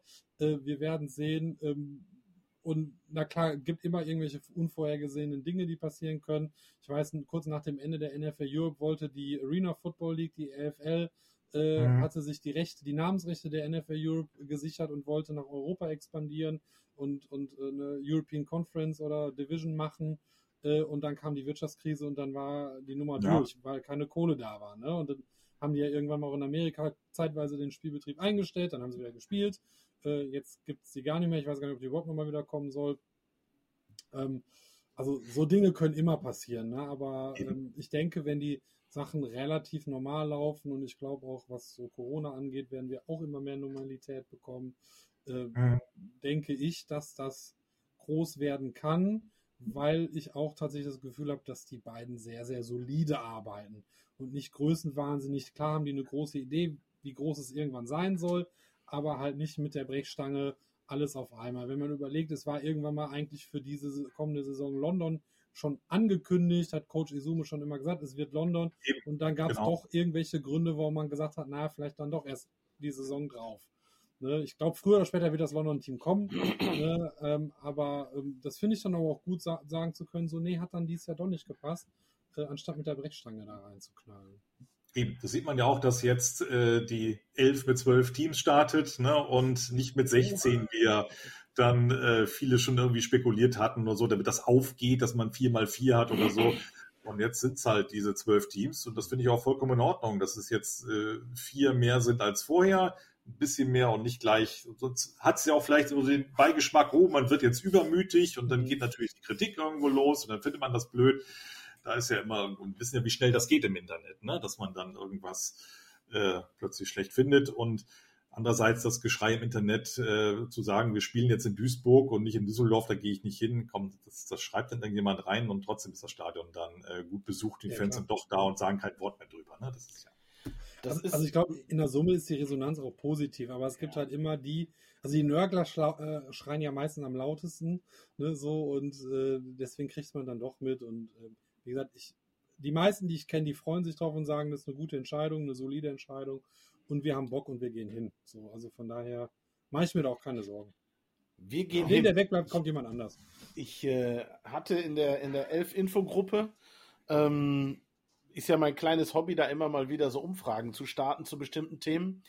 Ähm, mhm. Deswegen hatte ich da mal gefragt, was denn äh, passieren oder sich ändern müsste, damit man überhaupt oder mehr ins Stadion zu elf geht, jetzt speziell. Und ähm, Corona war halt eben wirklich der Hauptgrund, der da abgehalten hat. Also nicht nur, dass sie nicht, nicht mehr rein durften. So, ich sag mal, Hamburg zum Beispiel war ja ein Fall, wo ein, zwei Mal wirklich ausverkauft war, weil sie nicht mehr reinlassen durften. Im äh, Grunde in, in Köln hätten immer mehr reingekonnt, grundsätzlich, außer die mhm. zwei, zwei Spiele auf dem Trainingsplatz, den sie machen mussten. Ähm, ganz grundsätzlich aber ähm, waren da doch, ich würde sagen, beim Gucken, es hatten, es sind insgesamt 800 Stimmen abgegeben worden und äh, ja, rund 400 Stimmen waren halt eben dann dafür, dass sie halt eben Corona-Bedingungen äh, ja ganz weg ja. sein müssten. Deswegen glaube ich schon, dass da sich viele äh, wirklich noch von abhalten lassen, egal ob sie dürfen oder nicht dürfen, dass sie halt eben sich unsicher fühlen und ähnliches. Äh, zweites war dann tatsächlich auch direkt ähm, äh, der Ticketpreis, der halt eben mhm. da auch äh, sehr stark genannt wurde. Zwar erheblich weniger, das waren dann noch so um die 150 Stimmen, glaube ich. Ähm, aber äh, es ist natürlich tatsächlich in dem einen oder anderen Stadion schon wahrscheinlich auch teilweise Corona-bedingt, weil dann zum Beispiel Stehplätze nicht frei waren oder offen waren. Ähm, aber schon zu Ticketpreisen gekommen, die schon schon nicht schlecht waren. Also vor allem, weil man ja gar nicht wusste, auf was man sich da einlässt. Was, was ist denn da? Was kriege ich denn da jetzt wirklich geboten oder nicht? Das nur noch mal so äh, nebenbei oder wie auch immer man das nennen möchte. Ich glaube aber auch, man, das muss auch gelernt werden, dass im Sommer guter Football in einem Stadion zu sehen ist, weil mhm. normalerweise sind ja so gut wie alle Sportarten im Sommer in der Pause. Mhm. Also gerade Fußball oder was wir hier noch haben mit Basketball, Volleyball, Eishockey, äh, ich vergessen, Handball. Handball. Äh, das ist dann alles irgendwie in der Pause und im Sommer macht man das eigentlich nicht. Ne? Da geht man äh, schwimmen oder in den Wald oder was weiß ich, was man gerade machen möchte. Aber äh, dass in einem Stadion eine professionelle Sportliga unterwegs ist, das muss auch erstmal ankommen. Und das geht vielleicht auch nicht so schnell von jetzt auf gleich.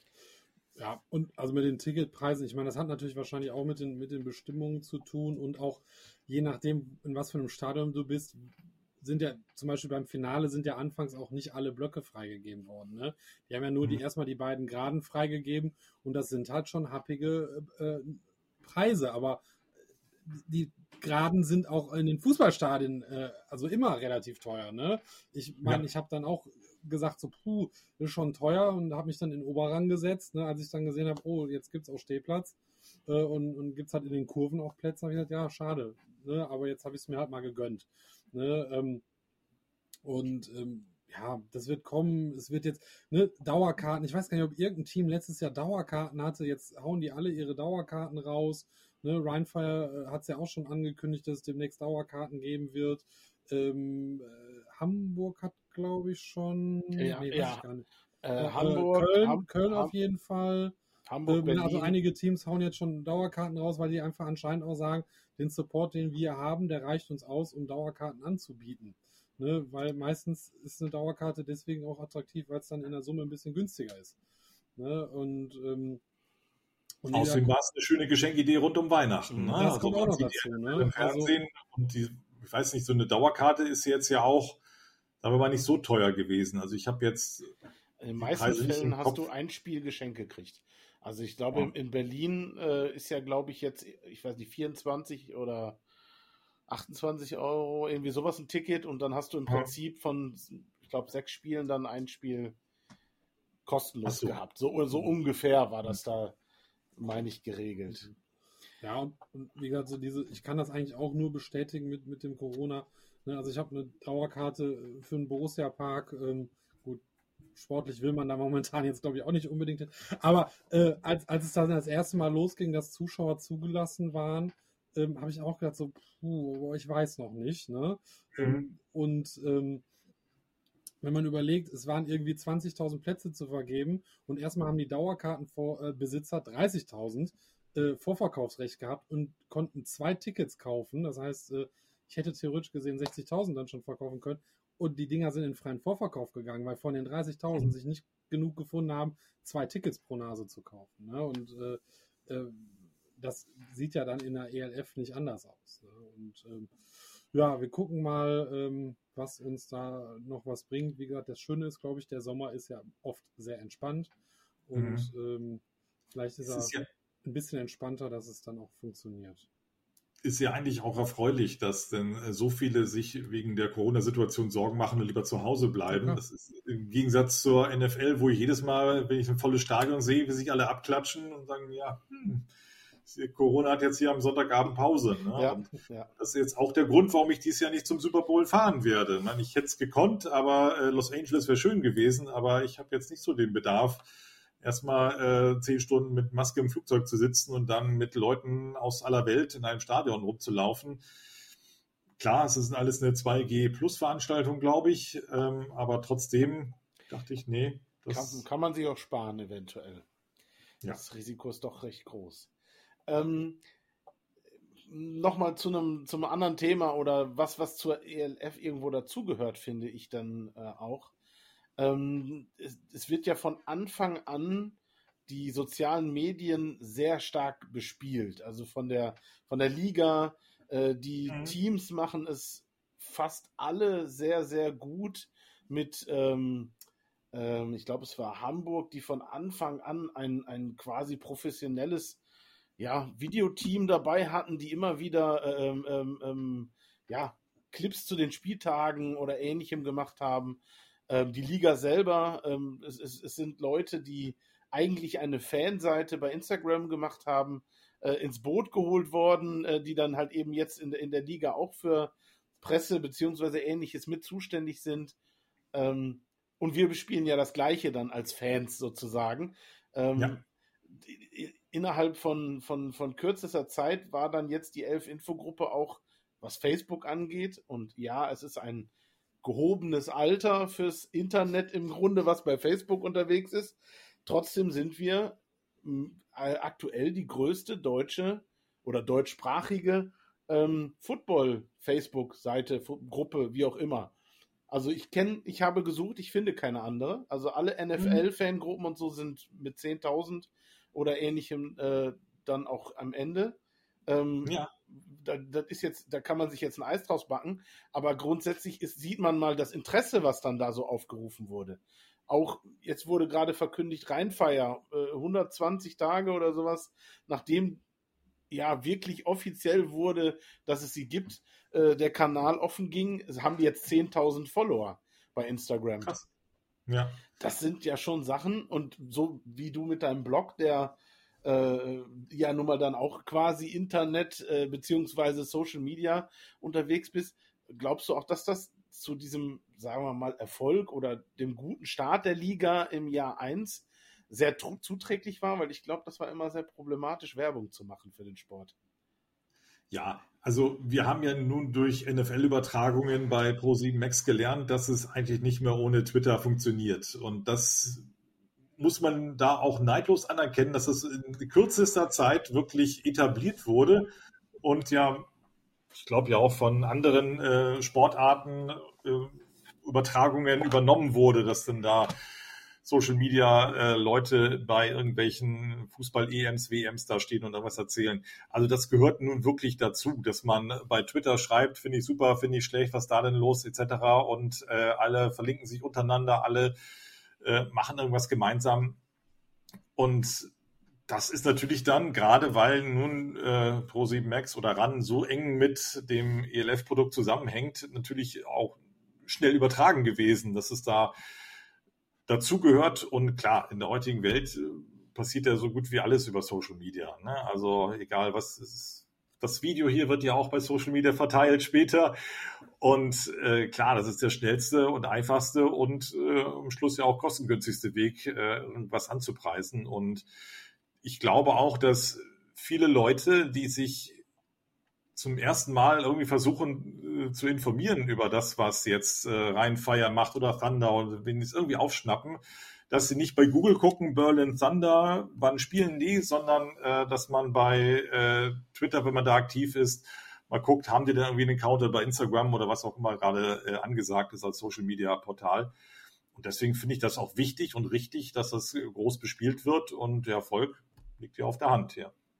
Das ist äh, auf jeden Fall nicht von der Hand zu weisen, wenn man dann auch sieht, äh, was dann alleine Coach Izume äh, da auf seiner, seinem Instagram-Account hat. Äh, ich glaube, der hat zeitweise, wenn der live geht, mehr innerhalb kürzester Zeit mehr Zuschauer, wenn der live geht, wie manch ein äh, Spartenkanal im deutschen Fernsehen.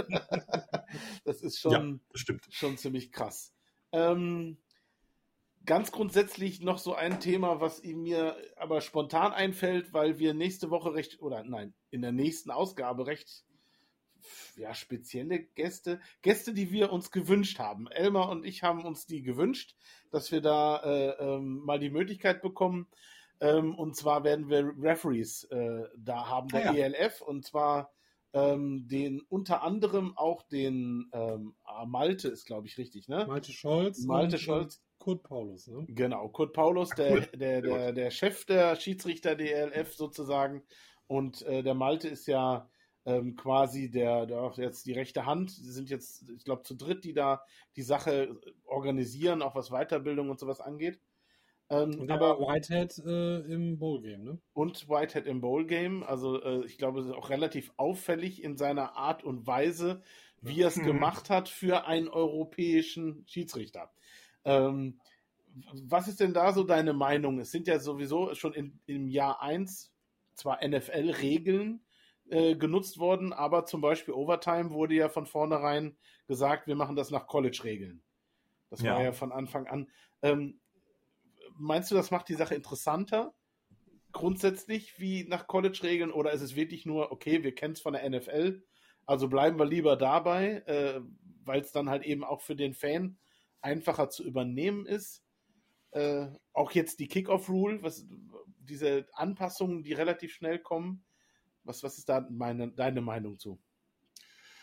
Ja, also ich glaube, sowas wie die Diskussion über die Overtime-Regel, das, das braucht auch der Football. Das ist klar, es ist dann immer ärgerlich für irgendeine Mannschaft, die dann darunter leidet, aber es gibt ja auch immer eine Mannschaft, die davon profitiert.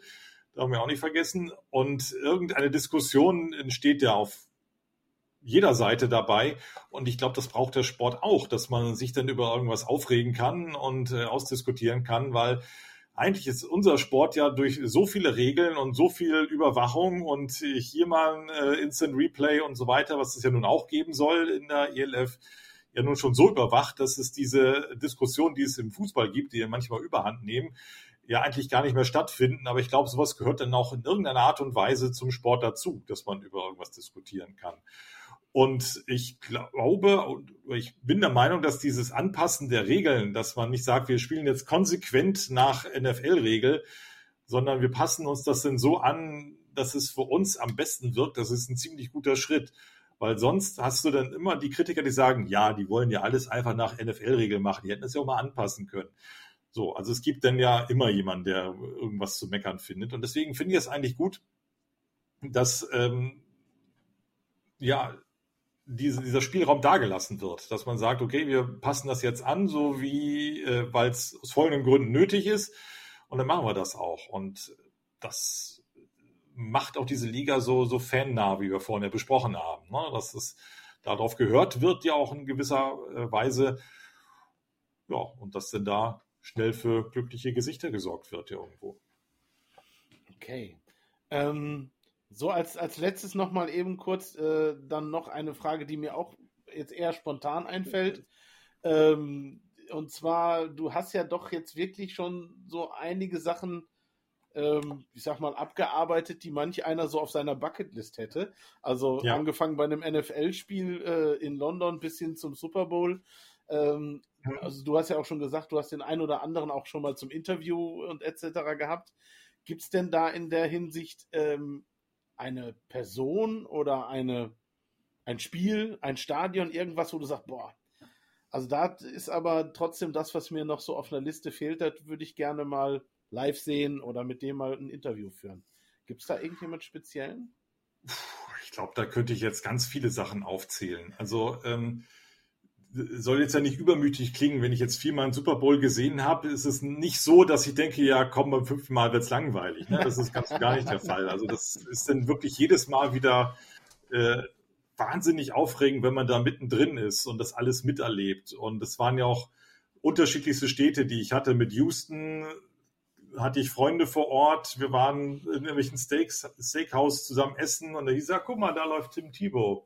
Und sagte, ja, ich saß gerade auf dem Klo, da ist Rihanna gerade rausgekommen, bevor ich drin war. Das sind Momente, die man im normalsterblichen Leben nicht erlebt. Ne? Oder in Minneapolis, wo es so lausig kalt war mit 20 Grad minus. Und äh, in Atlanta, wo das Spiel so grottig war und die Halbzeitshow zum Vergessen war. Und Miami, wo das komplette Gegenteil war mit 20 Grad plus und alles war toll und Riesenspektakel und also Stadien, also ich habe jetzt mit äh, einem Arbeitskollegen bei uns im RBB gesprochen, der oft in den USA ist. Er hat äh, sich zum Ziel gesetzt, alle 32 Stadien der NFL-Teams oder 30 sind es ja nur, abzuarbeiten. Das ist ein ehrgeiziges Ziel. Der ist, glaube ich, schon bei über 20. Das oh. ist sehr lobenswert. Ähm, das, äh, das, das, würde ich mir jetzt nicht so auf die Fahne schreiben. Also ich hätte gern das SoFi Stadium natürlich gesehen jetzt in Los Angeles. Das ist ja schon sehr imposant, was man da so im Fernsehen sieht, auch Las Vegas natürlich. Ähm, mich würde jetzt sowas wie Green Bay oder Kansas City nicht unbedingt äh, äh, so wahnsinnig reizen, ganz ehrlich. Das, das, mir ist eher so das Gesamterlebnis lieber als jetzt irgendwo das, das Stadion. Äh, klar, es ist immer wieder toll, das zu erleben, selbst wenn ich jetzt das siebte oder achte Mal nach London fahre und alle Leute da kennen und die Leute am Tresen mich begrüßen mit Hallo, da bist du ja wieder. Wie war es denn so im letzten Jahr? Das ist immer wieder toll und immer wieder äh, in einer Art und Weise ja, ja einmalig passt nicht, aber äh, großartig. Ähm, was ich tatsächlich gerne mal sehen möchte, das ist vielleicht total harmlos. Ich würde, oder das ist auf der Liste, wenn ich mal wieder in die USA reisen darf, ich möchte gerne in die Pro Football Hall of Fame nach Kenton, Ohio. Das würde ich gerne sehen. Das interessiert mich wirklich und ich glaube, da kann man als Fan äh, 14 Tage verbringen, um sich alles anzugucken, weil vielen Museen, die man geht, überfliegt man ja irgendwelche Täfelchen und lässt einen Raum aus oder guckt sich Bilder nicht an. Ich glaube, hier kannst du dir äh, jede Tafel durchgucken und denkst du, boah, das ist das Trikot von dem Wahnsinn. Das ist, so stelle ich mir es jedenfalls vor. Und an Leuten, die ich gerne treffen möchte oder interviewen möchte, klar, also Roger Goodell wäre natürlich mal interessant, mal mit ihm über ein paar Dinge zu sprechen. Auch wie er damit klarkommt, ständig ausgebucht zu werden und wie es seinem Man Cave mittlerweile so geht im Keller, ob er umgebaut hat oder so. ähm, sonst, in, das, das, das wollte ich vorhin schon mal erwähnen, weil äh, wenn ich jetzt so aufgezählt habe, wen ich da alles interviewt habe und mit irgendwelchen Spielern, mit, mit Jakob Johnson, den ich ja noch bevor er in die USA gegangen ist, hier gesprochen habe, der immer noch nett SMS schreibt und so, das ist ja alles total nett. Und ich finde immer, äh, auch wenn viele Personen so unnahbar erscheinen, ne, die wir so in unserer Football-Bubble haben oder so viele sind und so weit weg sind teilweise, das ist überhaupt nicht der Fall. Erstens, was ich hier vorhin sagte, man erreicht die immer ziemlich leicht in Anführungsstrichen und es halten immer alle zusammen. Mhm. Ähm, auch wenn die noch so groß sind und man selbst vielleicht noch so klein, also mein Blog ist ja im Vergleich zu anderen Angeboten ja doch schon sehr, äh, sehr klein, aber dass dann trotzdem Adam Schefter zu mir sagte, ja komm, äh, wenn ich mal in Deutschland bin, dann rufe ich dich an, dann trinken wir mal ein Bier zusammen. Bier soll ja toll sein in Deutschland. Das, das gibt ja unglaublich viel, auch wenn er das vielleicht nicht ernst meint. Das kann ja sein, dass das einfach nur der Herr sagt, weil er netter Amerikaner ist. Mhm. Aber trotzdem vermittelt die ein gutes Gefühl. Und das ist auch mit allen anderen Leuten, die äh, irgendwie so auftauchen, ob das Kommentatoren sind, die bei Pro7 sind oder bei, äh, bei uns bei der Sohn unterwegs sind, oder auch die ganzen anderen äh, Podcast-Kollegen oder Blogger, die man alle mal so kennenlernt über die Zeit. Ne? Es gibt ja genügend Leute, die äh, andere Angebote machen. Und man hat nie das Gefühl, dass irgendjemand gegen den anderen arbeitet, dass jemand schneller sein will als der andere, die tolleren Gäste haben möchte oder die tolleren Themen und was weiß ich, äh, größer, toller, schneller weiter, sondern dass alle sagen, wir machen das, weil es Football ist. Mhm. Und das ist unser Sport, wir wollen es nach vorne bringen. Und äh, so bin ich jetzt bei euch zu Gast oder äh, andere Leute sind bei mir zu Gast oder wie auch immer. Und das ist, geht immer Hand in Hand. Und das ist wirklich toll. Und äh, vielleicht kurz der Ausflug dazu ähm, mit meinem Job bei der Zone, mit der, mit der Endzone, wo auch ganz viele Leute zusammengekommen sind, die sich ja vorher nie begegnet sind. Das mhm. sind so wie ich, ich, ich, kenne jetzt ein paar Leute natürlich, aber äh, die bei der Zone schon länger aktiv sind, so wie ein Günther oder ein Andreas Renner oder ähnliche. Aber es sind ja auch Leute da zugestoßen, die auch früher nicht bei der Zone waren. Und trotzdem haben wir alle zusammengearbeitet. Und jetzt, als die äh, Saison rum waren, standen wir mit Pizza und Bier da zusammen. Und das war so wie, wir kennen uns schon ewig. Und das ist, man läuft sich da auch nicht oft über den Weg. Man sagt Hallo, kann auch nicht so viel wegen Corona, sitzt in seiner Kabine, kommentiert. Und alle Spiele sind zu unterschiedlichen Zeiten zu, Hause, zu Ende und man geht dann nach Hause. Und das fand ich total faszinierend, wie äh, in so schneller Zeit so viele Leute zusammenwachsen können. Und das macht, sagt ihr immer so dahin mit Football is Family, aber äh, das, das spüre ich äh, immer mehr in äh, den letzten Wochen, Monaten und Jahren, wie das alles zusammenhängt. Und egal, wem man dann irgendwie anstößt und sagt, kannst du nicht mal bei uns und willst du nicht mal, kannst du nicht hier mal einen Artikel schreiben und nicht das, das finde ich wirklich toll, wie das wirklich so zusammenhängt. Ja, und also da fällt mir so zu dem Thema auch noch, auch noch so eine Nummer ein, ähm, die eigentlich sogar fast ein bisschen tragisch ist. Oder auf jeden Fall fand ich damals sehr berührend. Es war so, muss so 2010, 2011 gewesen sein. Da hat sich ein Spieler der Langfeld Longhorns, zweiter Mannschaft, äh, ähm, einen Bruch geholt und dann gab es Komplikationen. Er ist im Endeffekt dann an der Nummer gestorben. Und ähm, dann hatten die Eltern so auch eine Idee, dass dann auch bei der Beerdigung viele Footballer in Trikots kommen. Ne? Und der Junge wurde, glaube ich, auch im Trikot beerdigt. Und da sind mhm. aus mindestens, also aus ganz Nordrhein-Westfalen, ich weiß nicht, wo überall die Leute herkamen, ähm, sind dann Leute gekommen, die diesen, diesen Jungen gar nicht kannten, ne? Aber die haben gesagt so, und ich muss ja. auch sagen, für mich war auch, als ich diese, diese Mitteilung gehört habe oder das mitbekommen habe, da war wirklich so, boah, da ist ein mindestens ein entfernter Verwandter von mir gestorben, so, ne? Also du hast ja. wirklich so dieses Gefühl gehabt, so, das ist wie ein Bruder auf dem Feld, weil das hätte auch du sein können, ne? Und, und, äh, ja. äh, und, und da hält man wirklich zusammen und äh, bei dieser Beerdigung waren so viele unterschiedliche Trikots zu sehen, wie gesagt, Leute, die diesen, noch nie gegen diesen Jungen gespielt haben, die wahrscheinlich vielleicht das Team noch nicht mal kannten. Und ähm, und ich finde, das war auch, auch, auch so eine Nummer, äh, wo man einfach sieht, dass eine, dass eine, eine Familie, ne? Und die mhm. Welt ist auch unglaublich klein. Ne? Ja. So, ich sag mal, das beste Beispiel haben wir halt in der letzten Sendung gesehen. Ne? Wir haben äh, einen Max Parz, der bei uns im, im, äh, im, im, im, im, kleinen Kleve seine Ur, seinen Ursprung hat und jetzt General Manager der Hamburg Sea Devils ist. Äh, zeitgleich dann der Mario Schulz, gleiche, gleiche Wurzeln, äh, schon, hm. äh, ich glaube, Europameister, German Bowl-Sieger und jetzt Wide Receiver Coach bei Rheinfire. Ne? Und ähm, ich habe ja auch, ich war ja beim Tryout von Rheinfire und äh, da liefen so viele Leute rum, ne? sowohl im, im Staff von Rheinfire als auch Spieler, die ich kannte irgendwoher aus meiner aktiven Laufbahn. Ne, äh, die, weil ihr so irgendwo Coach waren, wo ich auch war, oder Spieler waren, wo ich auch war. Und ähm, ja, kleine Welt und ähm, das merkt man halt auch und da ist echt, echt äh, ein guter Zusammenhalt. Und äh, ja, von daher kann ich das nur bestätigen, was du da gerade sagst. Ich glaube, das ist auch ein ganz, ganz wichtiges Gut, dass das äh, trotz des Wachstums, egal ob jetzt NFL-Fan, ELF, ja. GFL, wie auch immer, dass das, dass das erhalten bleibt. Dass man halt wirklich diese, ja, man sagt doch immer Spirit, dass das halt eben wirklich äh, erhalten bleibt. Das ist eine ganz, ganz wichtige Geschichte, glaube ich, wo man sich auch von, von anderen Sportarten, vor allem vielleicht auch tatsächlich vom Fußball, ähm, abgrenzt oder anders, auf jeden Fall anders ist. Ob jetzt besser oder schlechter, muss ja jeder für sich selbst entscheiden. Aber genau, es ist halt eben, ja. es ist halt eben anders und äh, ich finde es zumindest schöner. Auch da nochmal ganz klein und kurz. Äh, Ähnliches hatten wir jetzt ganz schnell in der ähm, auch ELF-Gruppe und ähnliches. Ein Spieler der ELF äh, Junior Brillet, glaube ich, heißt er, der nominiert wurde für die brasilianische Nationalmannschaft, äh, aber nicht die Kohle hatte, um darüber zu fliegen. Der hat dann oh. da ein Crowdfunding gemacht und der hat das Geld innerhalb von kürzester Zeit innerhalb der Football Bubble zusammenbekommen, um dann auch tatsächlich darüber fliegen zu können. Ja, also das finde ich so Krass. Sachen, die sind äh, sind schön. Wie gesagt, egal ob jetzt in der traurigen Variante oder äh, wie auch immer. Und ähm, ja, das ist, glaube ich, auch ein ganz schönes Schlusswort, dass das wichtig ist, dass das Ganze, äh, ne, dass wir uns das alle beibehalten sollten. Egal ob jetzt auf der journalistischen, journalistischen Seite, der Fanseite. Bei den Spielern ist es ja auch ähnlich. Die haben auch irgendwie alle schon mal irgendwie miteinander, gegeneinander, wie auch immer gespielt. Ähm, das ist, glaube ich, wirklich eine ganz, ganz wichtige Sache. Ähm, ja, Matthias, ich jo. bedanke mich dann mal. Wir sind auch schon fast, ja, geht schon wieder Richtung anderthalb Stunden.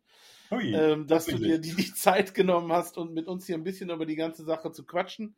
Uns von und ich habe noch mittendrin aufgehört. Alles ja. wir, machen, wir machen dann einfach irgendwann nochmal eine Aufnahme. Dann kannst ja. du ein Resümee nach der zweiten Saison machen. Genau. Wenn uns die Gäste ausgehen, dann holen wir einfach die alten wieder. Ne? So. jo. Aber ähm, ja, vielleicht ähm, sieht man sich mal irgendwann im Stadion, weil Berlin ist tatsächlich dann ein Ort, den das einzige ELF-Team, das ich nicht gesehen habe in der ersten Saison. Alle anderen habe ich dann tatsächlich live sehen können. Äh, und das steht halt auf meiner Liste, dann mal in den Jahn Sportpark zu fahren. Mal gucken, ob ich es denn hinkriege, äh, ob ich das hinkriege. Ähm, Auch das Stadion ist sehenswert. Es hat ein Hauch von Geschichte, der noch mitschwingt. Ja, ja das ist tatsächlich so. Also ich fand das auch ja. äh, echt ein schönes Ding, als wir da waren damals, ja. Ähm, hast du noch irgendwelche letzten Worte oder irgendwelche, irgendwas, was du zum Abschluss noch sagen möchtest an die Leute, die sich noch angucken? Ich glaube, wir haben jetzt so viel abgearbeitet und wer es bis zum Schluss durchgehalten hat, ich glaube, der, der weiß alles. Okay, dann bedanke ich mich nochmal ganz recht herzlich. Elmar hat angefangen, ich höre auf. Wie immer, seht zu. Auch immer noch wieder der gleiche Spruch. Ja, wir machen es zum Ende. Das ist ganz falsch. Trotzdem macht ein Abo. Äh, Elmar hat hier irgendwo wieder äh, was verlinkt. Und äh, schaut mal bei, äh, beim Blog von Matthias vorbei, bei beim football.de. Ganz wichtig, ja. da sind ein paar echt interessante Dinge. Auch mal ruhig ein bisschen in der Timeline nach hinten gehen. Da sind echt ein paar schöne Sachen. Und wenn ihr hört, Super Bowl und so und die London-Spiele, die Berichte fand ich auch sehr interessant.